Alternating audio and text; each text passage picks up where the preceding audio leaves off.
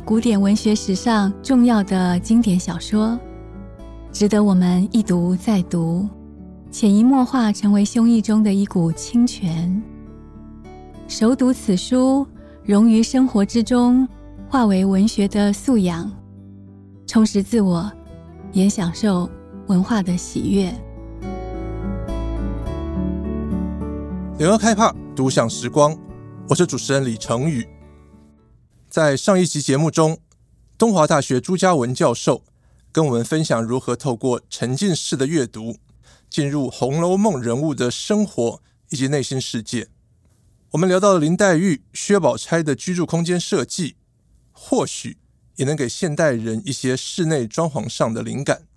举个例子来说，林黛玉的空间，嗯。嗯它是有一个小院子。那现在的人呢，如果到郊区一点的地方，可以买到这样的小住宅，那也可以自己盖，也可以自己规划。我们学校有一位老师，他土木系的，他就很喜欢自己买地盖房子。哦，所以你们 兴趣是自己买地盖房子？对，对，兴趣每个人兴趣不一样嘛。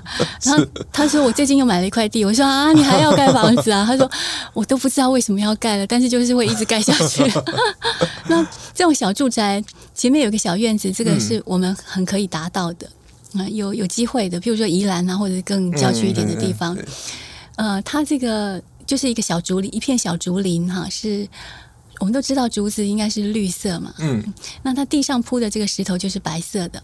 啊，配色非常的高雅，绿配白，哎，就，很好看。所以刘姥姥走过去的时候，那个石头上可能有点潮湿，就长了一点青苔。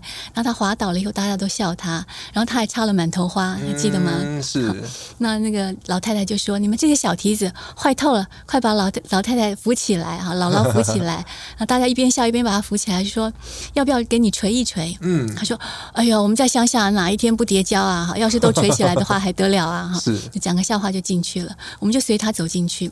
他就说，主屋呢是一明二暗，就是有一个客厅，后面有两个房间，那也适当，因为林黛玉住一间嘛，嗯，她有雪雁跟紫鹃两个丫鬟住一间嘛，所以呃，大开间那一间呢是有光线进来的。好，那二暗呢就是有两间呢比较暗的，适合睡觉的小房间。嗯，那我们从后院走出去，它还有一个后面还有一个小小的后院，那个小小的后院呢，有个退步，就是我们说进步退步的那个退步，那个退步就是像美美式的那个像加州的房子，有一个车库或者是有一个工具间那样的地方，那它也可以就是放一些花锄啊，因为它是葬花，对不对？它也可以放一些花锄啊、扫帚啊什么，或者是呃丫鬟要做一些什么，放一些工具那些也都可以。后院呢，就也没有种其他的，就是一棵呃梨花，梨花带泪那个梨花，种了一棵梨花树。那梨花的颜色也很粉粉粉的，也很漂亮，所以它整个空间就勾勒出来了。嗯，刘姥姥讲了一句话：“哟，这是哪个公子哥儿的书房啊？”嗯，那就不用告诉我们说，哎呀，他书架满满的啊，有什么东西，就不用描述了，就知道就知道说他书很多。好，那这就是一个性别翻转。因为不是进贾宝玉的书房看到书很多，而是到林黛玉的房间看到书很多。大家如果回想到那个年代，十八世纪曹雪芹的那个年代，对于一个小女小女生的房间会有书这件事情，确实是不寻常。对对，那我们再回过头去看第二回哈，就是林黛玉第二回到第三回，林黛玉出场的时候呢，说女学生林黛玉啊，嗯、我们就他就很清楚给给她贴了一个标签，是。我把她定位为女学生，贾雨村的女学生。嗯啊，这个也是划时代的，是。嗯，然后他进了贾府以后呢，嗯，贾母就说：“哎，这个我们家的女孩子都到哪里去啦？快来迎接客人啊！那女主人见女客人嘛，哈，就是在这个二门以内的世界。呃，丫鬟就说在上学呢。嗯，好，那所以呢，老太太就说今天放半天假不上学了哈。那个林林姐姐或林妹妹来了哈，所以他们就这个其他这些姐妹们就跑出来了。”所以这个就说明了一件事情，就是那时候的女孩子是上学读书的，只是后来没有特别强调，没有在在每一回每一章节里面特别去强调。呃，所以老太老太太呃刘姥姥呢就说，这是哪个公子哥儿的书房啊？哈，那老太太就说不是，这是我是个外孙女儿的房间。那老太太再说一句话，说哎呦这个纱窗都旧了，嗯，怎么不呃换一换哈？那纱窗是什么呢？我们现在都尼龙的，那就也没什么要换不换的，因为它很耐用。是。那以前是丝绸的，哦，以前是丝绸的，所以呢，用久了以后，一阵子以后风吹雨打，嗯，要就应该要换掉。那就是王熙凤很失职了。嗯，妹妹的纱窗都旧了也不换。嗯嗯。好，那呃，这个王熙凤呢，就扯了半天哈，啊，又讲了自己身上的衣服是什么料子的这些。好，那之后呢，她就去搬来了。搬来了以后呢，我们真是太喜欢了。他搬了四种颜色来，问老太太要换哪一种。嗯，好，那四种，一种是银红色的，银红色，银就是可能有像一点银丝，啊、有红色的，银红色的。那另外呢，有秋香色的，秋香色，嗯，有这个松花色的。松花的话就难说了，嗯，究竟是松树的颜色呢，还是松果？它也有开花，哦、是好，那可能就有一点青呃绿绿带黄的这样的颜色。啊、呃，最后呢是你都没想过，雨过天青色。啊，青瓷的那个，嗯、对对，那汝窑的那个颜色。那我常常都问大家说，如果是你，你要选哪个颜色？哇，那就热闹了。哎，对，大家可能都喜欢的不一样，大家喜欢的都不一样哈。那我觉得大家选什么颜色都有呃自由意志，都选得很好。重点是呢，它这个布料啊，嗯，它是一个双面绣，哦哦有花鸟，有蝴蝶，有百蝶穿花啊，有有这个福禄寿啊等等的。那为什么要双面呢？因为呢，这个是纱窗嘛，嗯，那从你不能从外面看进来，不从里面看出去啊，哦，是，所以这些布料上面都绣了很多花鸟，嗯，很多图案啊，都绣的很唯美，所以这个就不容易了。外面看也漂亮，里面看出去也漂亮。对，而且我们长眼睛以来，什么时候看过这种纱窗？嗯，就是在《红楼梦》里面才有，其他的书还真的看不到。是，呃，他选了银红色，老太太选的。因为那个、嗯、那是一栋绿建筑啊，啊，潇湘馆。对，潇湘馆啊，那是一个绿建筑，呃，屋子也是哈，那这个呃树呃院子里面的树林也是，它是当年呢贵妃省亲的第一站哈，所以上面写了一个匾额叫做“有凤来仪”，嗯，有凤凰来这里栖息啊，有凤来仪，贾宝玉呢最喜欢来这里了，就很清幽哈，很安静哈，然后他说。呃，在家里面呢，左也不是，右也不是，烦得要命。然后那袭人就跟他说：“你出去走走吧。”然后他就自动导航，想也没想，就信步就走进了潇湘馆。哦，自动导航，自动来到了一个叫凤尾森森、龙吟细细。抬头一看，正是潇湘馆。就他没有，他没有意志，就想说我要去哪里。可是走来走去就，就就信步就走到这里来。那凤尾森森呢，就是那个竹子的叶子，好像凤凰的。鸟语尾巴这样，哦、这个意思。嗯嗯。龙吟细细，就是风吹过来的时候，就呼呼呼呼，好像龙在呃鸣叫的声音啊。龙吟细细的，细细很很粗细的细细细的声音。好，这就是这样的一个空间。那呃，挑了这个银红色呢，就是要配那个绿色。哦，嗯，老太太的审美观也是还不错，很跳，对不对？嗯。刘姥姥又说了，这个拿来糊窗户。太浪费了吧！浪费。老太太说：“哎，倒是做衣服不好看。做衣服有做衣服的布料，这是专门来糊窗户的。嗯嗯嗯。那你想想看，这是第一站，呃，我们就已经进入到了一个呃不知道该怎么说的世界啊。总而言之，我们今天呃没办法超越他的世界，因为后来那个香菱啊想做想要学作诗，嗯，那那个薛宝钗就不教，她说女子无才便是德。”好，整天呢叽叽呱呱的讲说要做事做事啊，我都被刮噪的不得了了。那不教，那没关系，那我再去问林黛玉。林黛玉站起来就说了：“我虽不大懂，但是呢，教你还是教得起。啊，就是我的程度哈比你还高一点，略懂略懂。对对对。那回头呢，就去拿了一一套这个王摩诘诗文集哈，嗯，就说读个三百首哈。”啊，就是王维的诗哈，或者是呢，呃，这个杜诗静全或李太白全集，他他信手背后就有，就拿下来呢，就当让他带回去读。所以以前我有一个同事说，我们现在那个坊间那么多作文班呢、啊，其实不必。然后我就看着他，他说，书读多了，文章自然写得好。真的吗？那所以呢，总而言之，林黛玉就跟她的女学生了哈、嗯，这位女女大生就跟这个呃女小小女生就说，呃，读个三百首自然就通了。嗯，嗯，就你我也不用多讲什么哈。你要学写诗的话，就拿回去看。所以他书房真的有很多书。嗯、那么到了八十七回的地方的时候，他还拿了一床琴下来弹琴。呃，怎么说呢？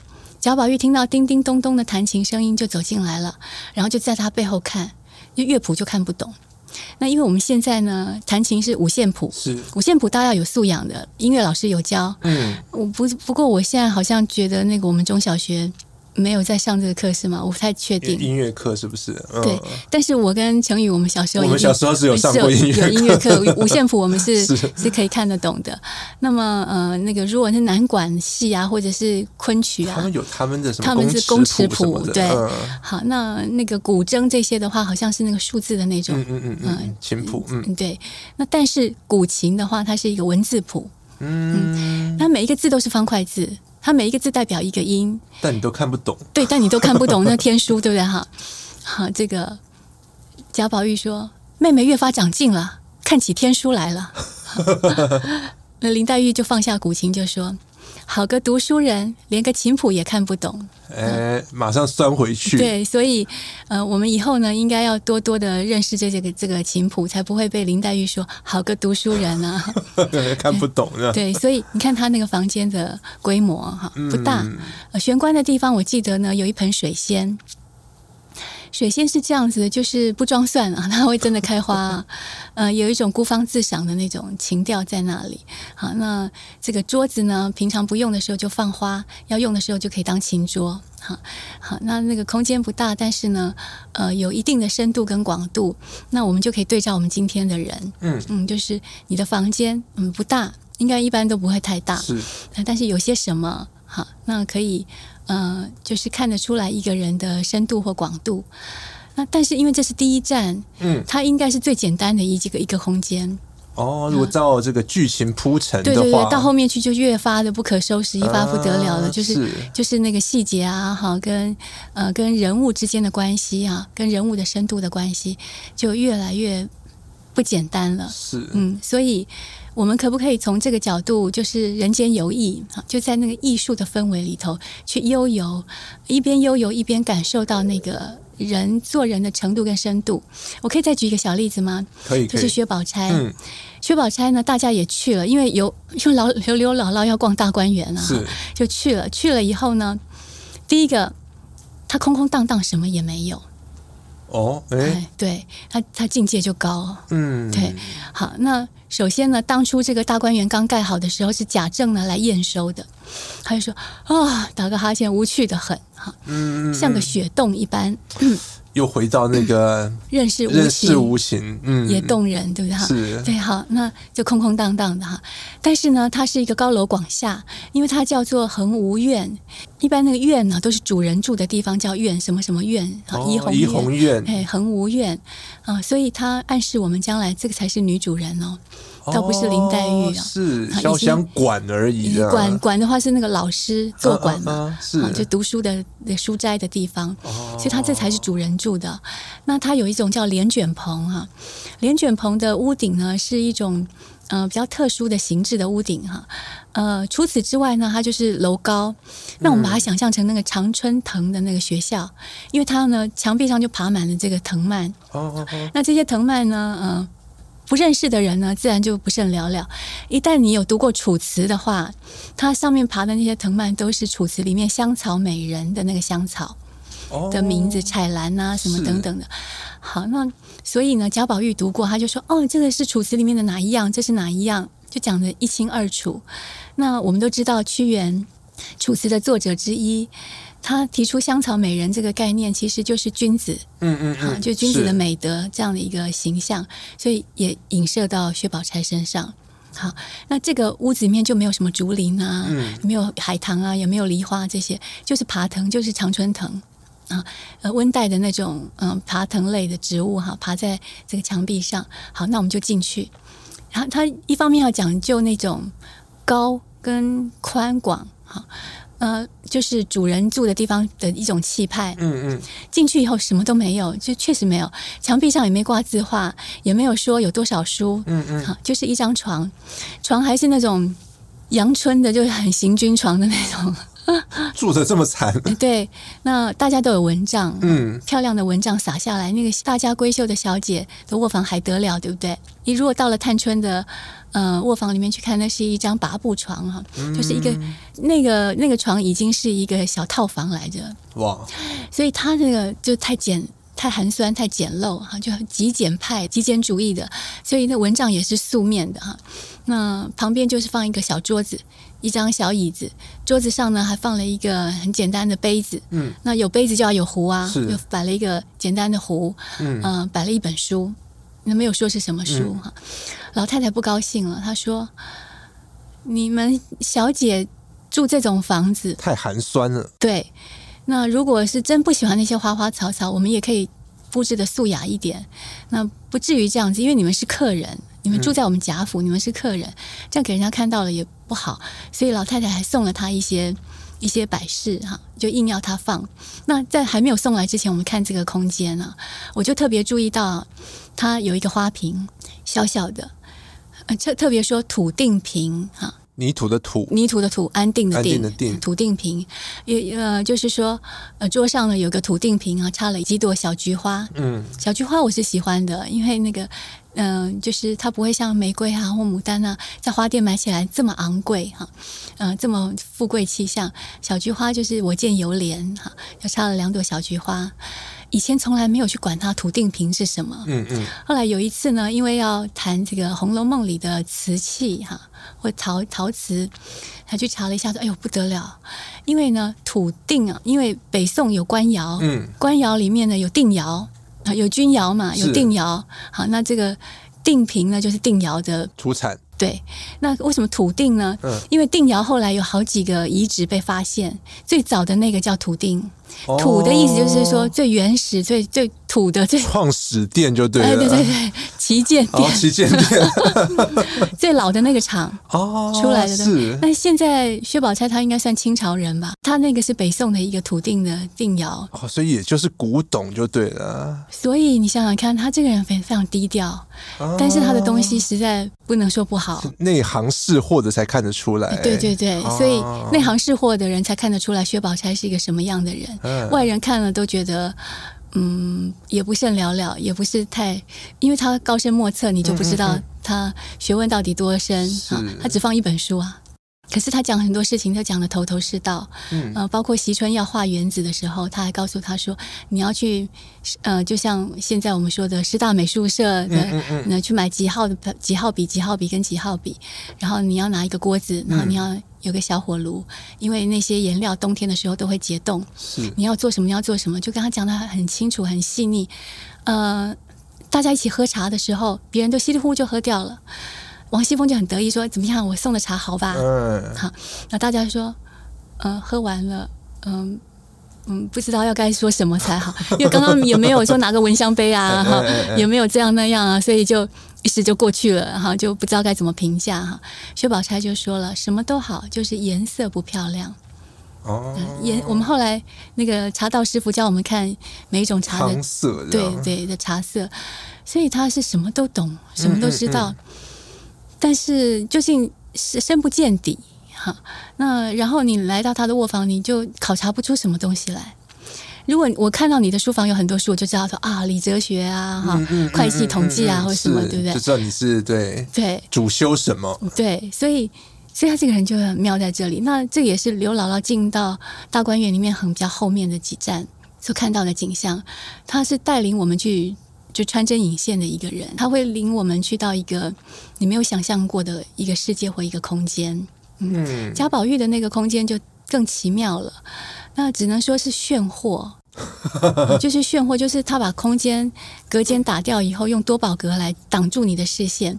就从左边来一个多宝格到一半，右边你再往你绕过去，再往前走，它右边又插出一个多宝格。嗯，那我们从我若从多宝格的这一面看，还可以看到你。哦，但是这个巧思，对，也看不清楚。但是就是透过那个宝物啊的那个呃，就是。缝隙或者是空间，还能够看到你，就是用这种方式，也是穿街走巷哈，到后面就看到自己。怎么会看到自己呢？因为它有一个从天花板到地板的大的穿衣镜。哦，是。那我们就看到自己没有什么啊，因为我们每天都在照镜子。可是问题是，清朝的人他没有那个那么大，稀罕。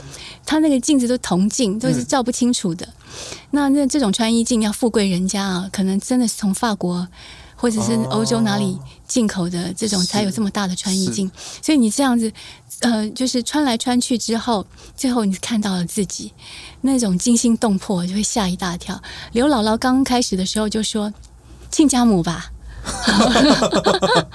后来才发现说啊，这是我啊，啊对，所以看见自己是一件蛮惊恐的事情，蛮蛮令人感感觉就是很震撼的事情。然后更震撼的还在后面，就是他说：“哎呦，这是个什么艾巴乌尔啊？就是这个是哪里来的奇怪的东西啊？怎么会把我照进去啊？” 摸一摸之后呢，就不小心启动一个机关，嗯，结果这个镜子就三百六十度把它转进去了。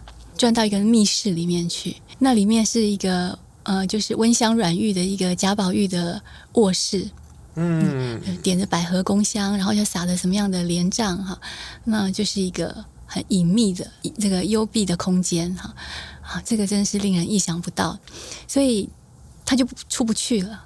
他就关在里面，就出不去了啊！什么人来救我啊？然后后来想一想，就啊，累了就睡着了。嗯，啊，睡着了以后呢，袭人把他叫起来，就说：“跟我走。”那从那个后门出去的时候，你想说：“哦，我终于逃出升天了！我刚刚就是七转八转的哈，转不出来，转不出来哈，紧张了一下哈。那现在终于可以出去了吗？没有，门一打开就是一个蔷薇花帐。呃，我们在。地上插一个杜座子，然后呢，用藤编的编一个墙墙面出来，然后我们就种蔷薇花，嗯嗯，宝相啊、月季啊、玫瑰啊，它就会随着这个藤架呢爬上去，爬满了整面墙，所以是一个蔷薇花帐。嗯，它为什么不说花壁呢，或者是影壁呢？对，为什么它要叫帐？嗯，我觉得那个是一个迷帐。哦，嗯，就是一个谜。嗯、是，所以所有的人进去。怡红院都出不来，就是最早的是贾政他们去验收，他带了一批人进去，就是他讲了一句话说：左边看出去呢，一排都是门；右边看出去呢，越发都是门哈，竟不知道要怎么出去才好。嗯、那这是他他第一次走进走进这个迷宫啊，迷路。第二次呢，刘姥姥呢也出不去，凡是进到怡红院的人都出不出不去啊。那你觉得后门应该要出去了吧？哎，他又挡住了，嗯、是这个很有文学的意象啊。嗯，也很很令人摸不着头脑，所以我觉得这个两个院落啊，一个怡红院，一个恒芜院呢，是写的非常非常。怡红院有一点魔幻写实了，嗯嗯嗯。那恒恒芜院就是薛宝钗住的地方，它它的那个整个空间感给我们一种，也是一种震撼效果。假设你现在进入到嗯一个博物馆啊，好或者是美术馆，进去一看啊，这么大一个空间只有一幅画。嗯，就是那个那个感觉，感受性很令人觉得很不一样哈，呃，所以。呃，曹雪芹的写作还有呢，所以刘姥姥是怎么逛了大观园呢？我有一年呢，接受这广播电台的采访，嗯，总共录了十一集才讲完。哇！啊，就是他本来是预定说，老师我们来录十集，欸、好，那就从他第一步跨进去的时候就看到了什么，嗯，好，讲讲了十集。后来他跟我说，我们经费还够，我们后来录十一，对，在最后再追一集就录了十一集。那其实他在书里面就是写了呃几回，大概三四。回，嗯嗯嗯嗯，但是我们就可以巨细靡遗的去看他们的整个室内啊跟户外的空间，是，但它不仅仅是空间的问题，它还牵涉到了很多生命的课题，还有呃人生的境界啊，该怎么样一层一层的往上追寻这个课题，我也都觉得啊，曹雪芹真是太厉害了，真是太伟大了。嗯、那我现在到呃国外去，就是我们。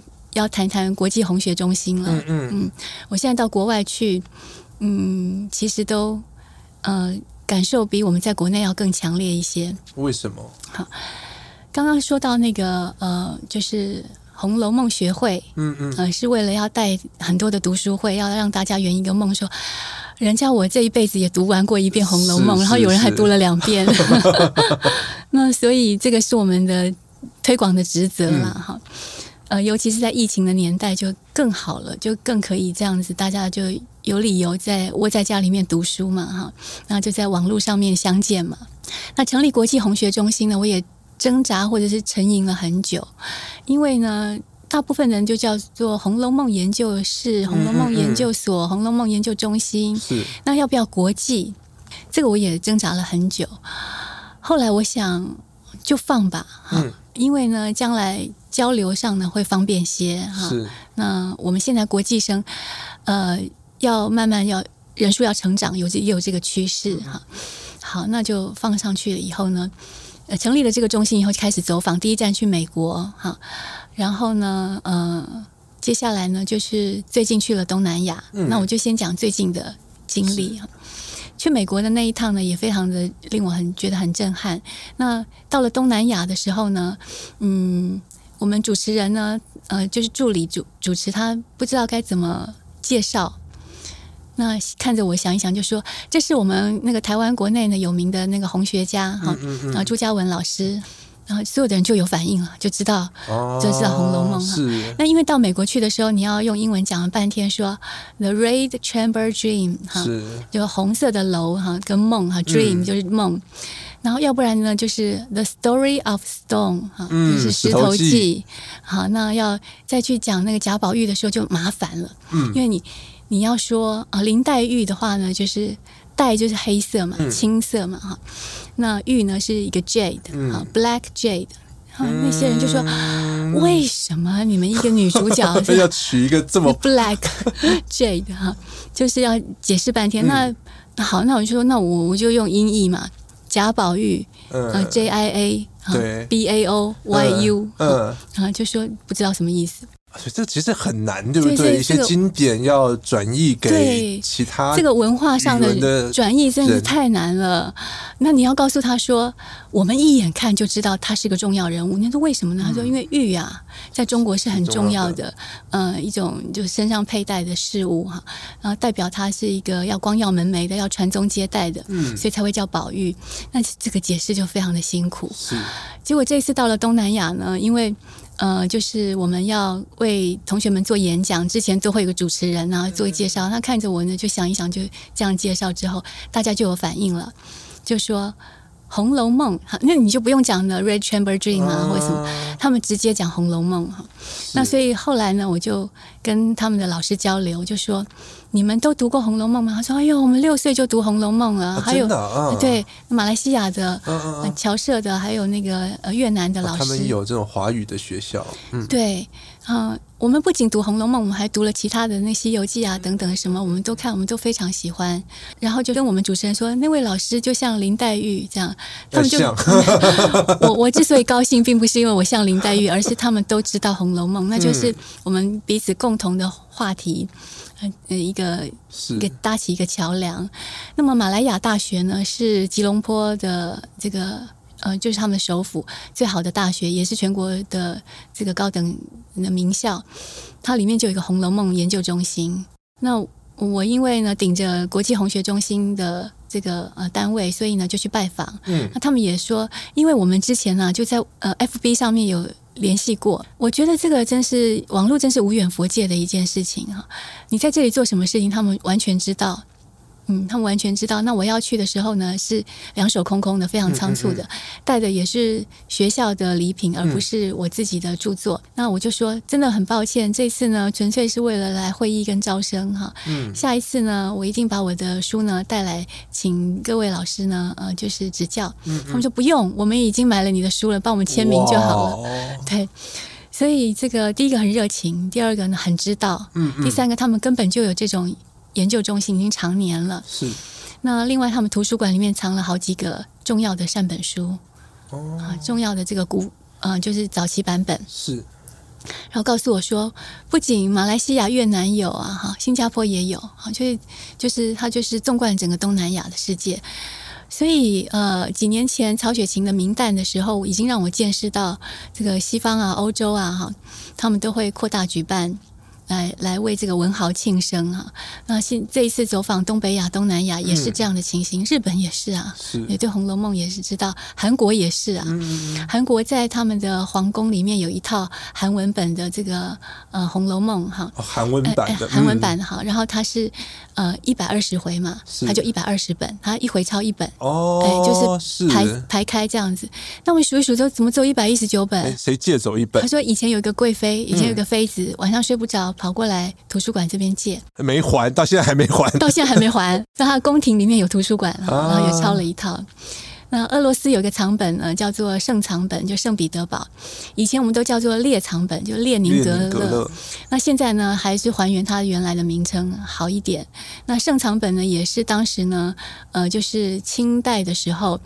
呃，有一批传教士呢来中国，好，那就带了考察一番啊，带了茶叶啦、稻米啦、丝绸啊，什么东西都带回去。嗯，就是打包行李啊，就很多。要回去的时候就说了，请看一看我们还有什么东西没带啊？那那个中国通就说。你《红楼梦》没有抄一本回去，你是白来了。也算是要带回去。可是我们这个这个回程的那个嗯、呃，就是都已经定好了，嗯，好，所以他们八个人连夜呢就分八段呢，就把它想办法几天几几夜把它抄完了，就带回去。那后来呢，很多的学者呢都会去那边看，嗯嗯，因为林黛玉呢有八副眉毛跟眼睛是曹雪芹改稿改到后来不能再改为止。八个眉毛，八个眼睛，譬如说龙烟眉啊，哈，呃，就是多情杏眼啊，哈，就像呃杏花的杏啊，杏眼什么等等，好像都不太满意。嗯，最后是这个圣彼得堡的藏本是应该是最后定稿，就说呃两弯似蹙非蹙卷烟眉，一双似泣非泣含露目，所以它最美的是眉毛，卷烟眉的卷啊是一二三四的四，嗯，下面一个口，下面一个月亮的月，嗯、就是四口月这样子写下来，卷烟的意思就是泣。你这个一般字典查不到的，是你要去那个康熙字典，或者是那个中文大词典。太生冷了，这个字。对，它就是牵挂缭绕的意思，就是那远山呐、啊，嗯嗯，下过雨之后啊，有云啊，就飞过去，这样牵挂缭绕。哇，啊，就是这样的一个一个含义哈。所以它那个眉毛究竟长什么样子、啊？什么样子啊？对，所以我们不能够只看那个电影或电视连续剧啊，因为我们找不到那样的女主角，画不出来那样的眉毛。对对对，作家就像一个艺术家一样，嗯，一个画家一样，你调色要调到那个你觉得最适切的颜色，作家就是要找到那个你最想用的那个字，是是，都是很不容易的事情，都是。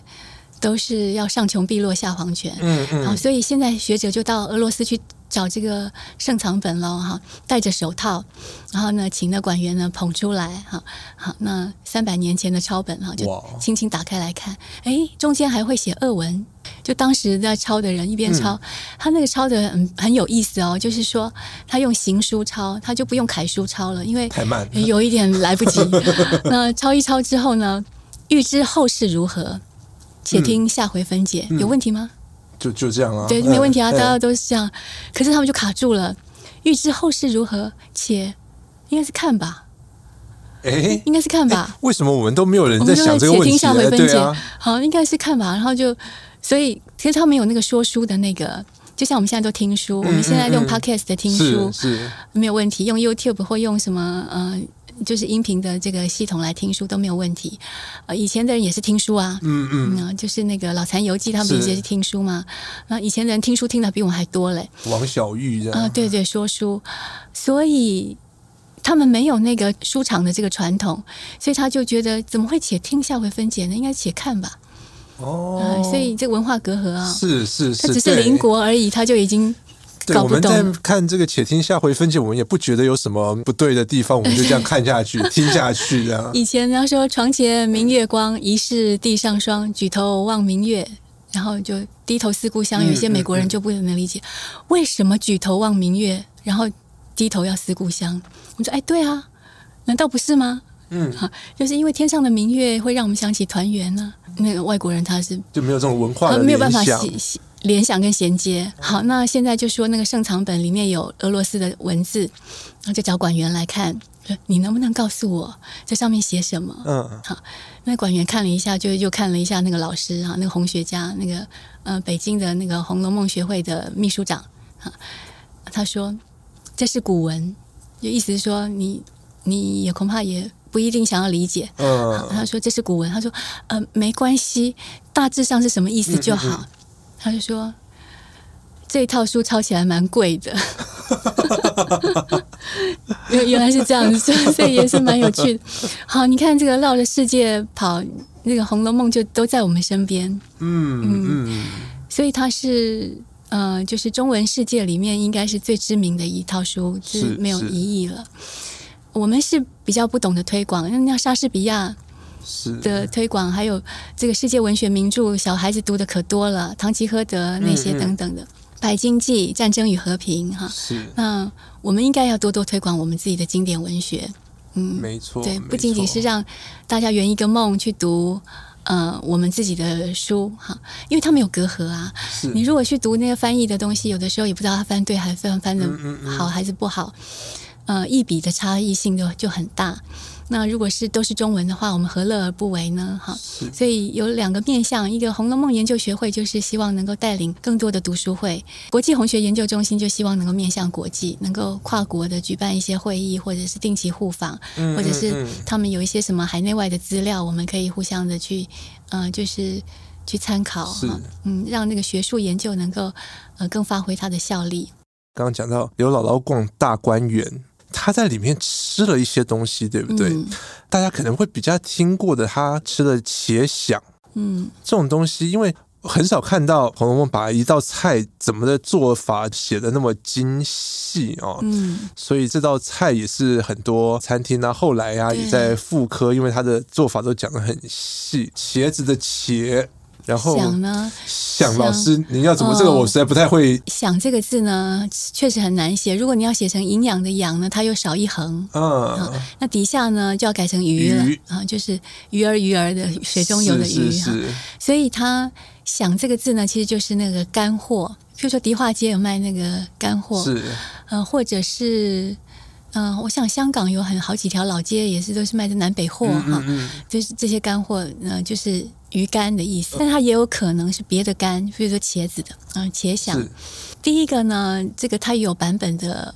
差异性、哦、真的、啊，哎、嗯，所以我看到的这这个做法还不是唯一的版本。对，它有版本的差异性，所以这也很有趣。曹雪芹刚开始写的时候，希望啊，那个茄子呢切成了头发一样的细丝儿，这样、啊。好，那但是它跟其他的干果类切丁呢，就可能会不哦不搭不搭，所以他又去改掉。不过这个有趣的是呢，北京著名的那个红学家胡文斌教授。他呢，就有一次到洛阳去开会去演讲，结束之后呢，洛阳大大学的那个学者请他吃饭，就每一道菜全部切成细丝儿。然后他就吓一跳，他就说：“可以请大师傅来相见吗？”好，大师傅就从厨房里出来说：“呃，老师，什么事？”他说：“你这个是你自己发明的，还是有所本？”嗯嗯。他说：“不是我自己发明的，我们洛阳的古谱。”哦。然后，然后他就据此就说：“曹雪芹啊，字字有来历啊。嗯嗯，嗯他这个切细丝也不是他自己说的，人家有古古诗谱，真的是有这个源流这样子。啊、对。不过我觉得大陆很大，很多事情都会发生。那是不是这真的一定有关联？还可以考察。在吃这个菜的时候呢，是王熙凤喂他，然后来来来吃一口我们家的茄子。刘姥姥就说：“别骗我了，别哄我了。”哈，他们那个用词跟我们不一样，我们就说骗人，他说哄啊，别哄我了啊，这个没有茄子的味道。他说没有哄你，没骗你，真的是茄子。嗯，那再给我吃一口看看。嚼了半天就说了。如果茄子跑出这个味儿来的话，那我告诉你，我回乡下去，我不种粮食了，我我就专种茄子了。茄子这么好吃？对，你可不可以告诉我什么做法？王熙凤就说：“这也不难。”哈，那我们在文学修辞学上会有一个呃学院会有一个术语叫做杠杆原理，就是说，你说这也不难，后面就非常的难，非常难这样。对对对。安娜卡列尼娜就托尔斯泰，他说：“幸福的人家家相似，不幸的人各有各的不幸。”哈，那就是从那他已经谈不幸的那个问题，对，各有各的不幸啊，开始谈起。所以前面那句话好像就是跟后面的整部书在做一个对话。好。那所以这也不难，后面就难得要死。说你把这个 四五月里的茄子啊，哈，呃，把它那个皮给削了，哈，去籽，然后切成了细丁子哈。那接下来呢，就是用那个鸡油炸了哈。鸡油炸了以后呢，这个茄子里面就会有鸡油的香味啊，哈。那加上这个五香豆腐干啊、新笋啊、蘑菇啊什么，全部都切成了碎丁子。接下来就把这些所有的碎丁子啊，就丢到那个鸡汤里面去呢煨。好，那我们知道煨这个字嘛，哈，就是小火慢慢的文火慢慢的煮，起码六个小时。好，起码六个小时以后呢，它才会收干了。就是鸡汤已经都烧干了以后，都全部都到这些钉子里面去了。有五香豆腐啊、新笋啊、蘑菇啊、呃各色干果子啊，还有加上刚刚说那个茄子，那它就鸡汤都收到里面去了。之后呢，我们就用一个香油啊，香油我们还加还有。可是呢，他们因为不吃酱油，所以他们用的是一种糟油，好，就是糟糕的糟。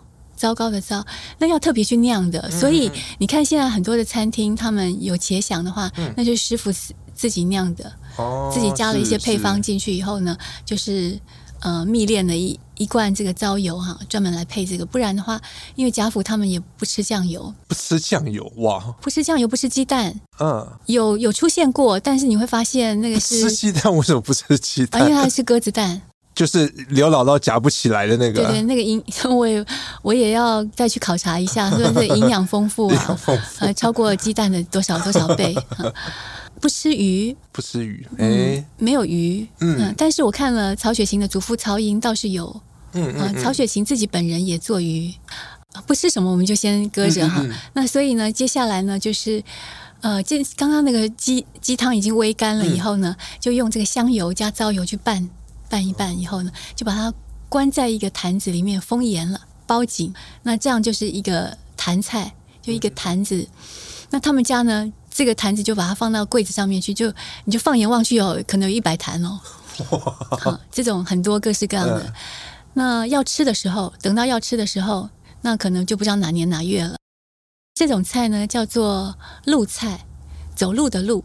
它是一种官府菜，也就是说，假设成语如果是清朝的人的话，你一定做官的，可能会从四川调到安徽，嗯，或者是过了三年之后从安徽调到湖北，好，或者是呢，今年呢要升官了，回北京去述职，哈，嗯，那是没有高铁的，哦，那也没有飞机的，是，所以呢，就呃带着仆人，带着家小，慢慢走，就就进京了。那你一定带一个重要人物，就是厨子。我还自备厨子上路。厨子呢，他就有自己备了好几坛各式各样的菜，茄想可能是其中一个，嗯、但是这要看你们家的厨师他做什么。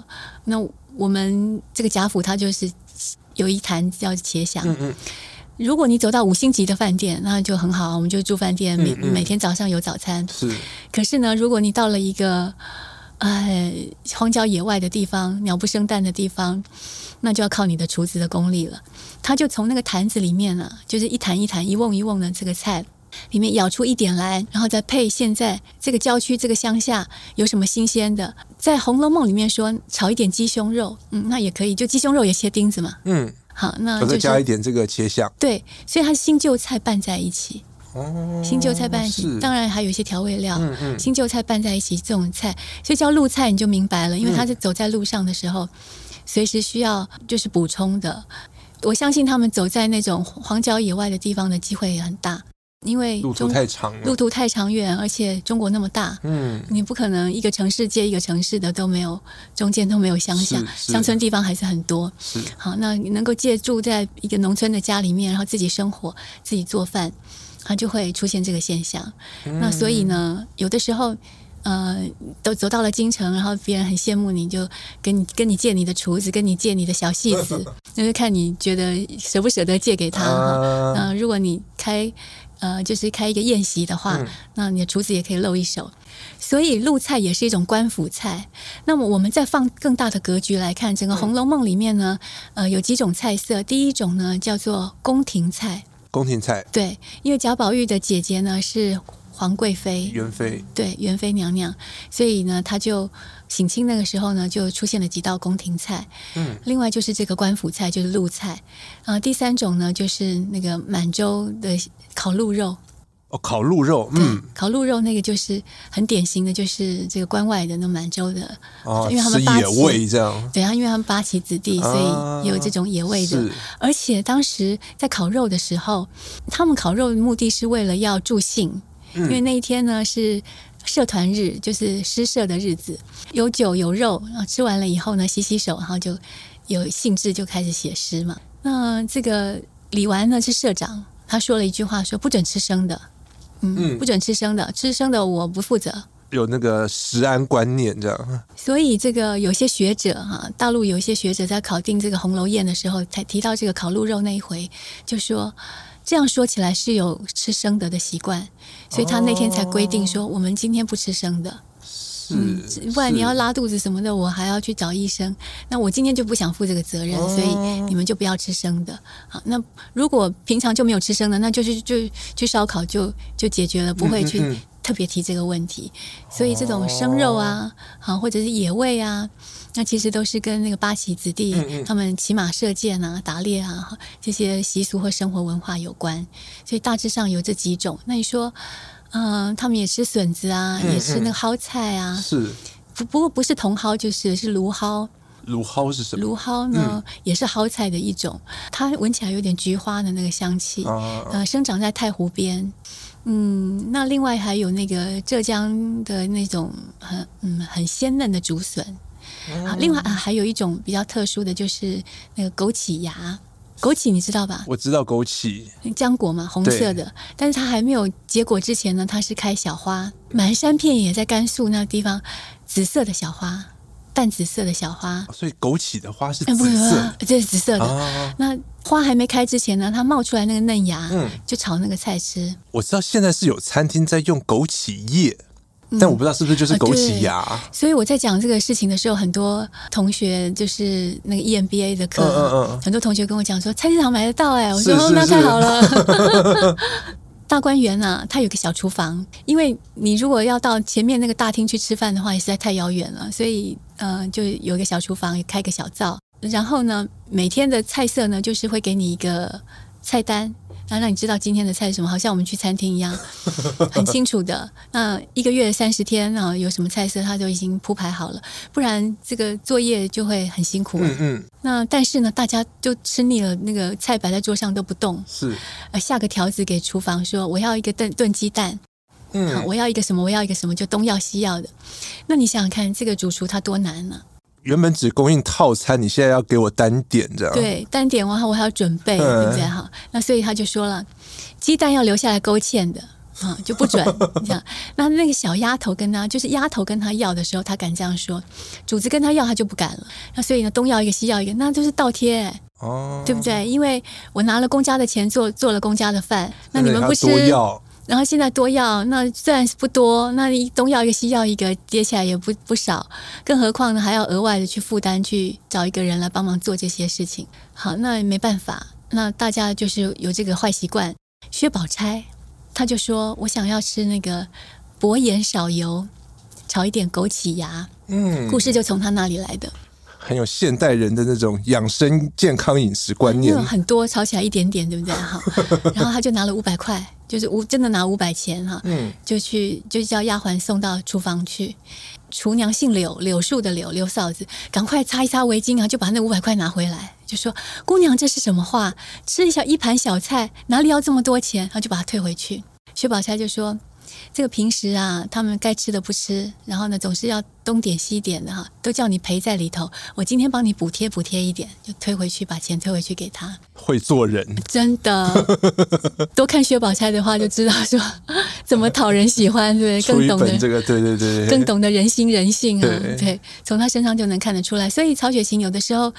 绝大部分的时候，他写作不是只是单一面向的去写一个食衣住行，他都写到了人心、人性，还有人的特殊的行为举止跟风貌，嗯，而且会可以会给我们留下一些韵味去低回跟沉思，就是说怎么样像他一样的行为处事，然后美感那个部分啊，嗯，但我们有时候多任性一点，或者是说，嗯、呃，多做一点这种。呃，文艺的事情也很好，就是你要在薛宝钗跟林黛玉中间啊，去做一定的某种取舍。在两个典型之间，嗯，嗯，所以它有韵味啊，所以你就会慢慢的沉思啊，说谁的境界更高一些呢？谁的人生活品味跟美学更好一些呢？呃、那如果是我呢？哈，所以，嗯、呃，点点滴滴的思考，其实这个书都是读两遍也也不够的一本好书了。满纸荒唐言，一把辛酸泪，都云作者痴，谁解其中味？从现代的观点重新阅读经典，或许能解出不一样的味。今天谢谢朱家文老师来跟我们聊《红楼梦》，也谢谢听众朋友陪我们到最后。谢谢成宇，也谢谢听众朋友们的收听。希望大家喜欢《红楼梦》，更热爱人生。上网搜寻 VIP 打 UDN 点 com 到联合报数位版，看更多精彩的报道。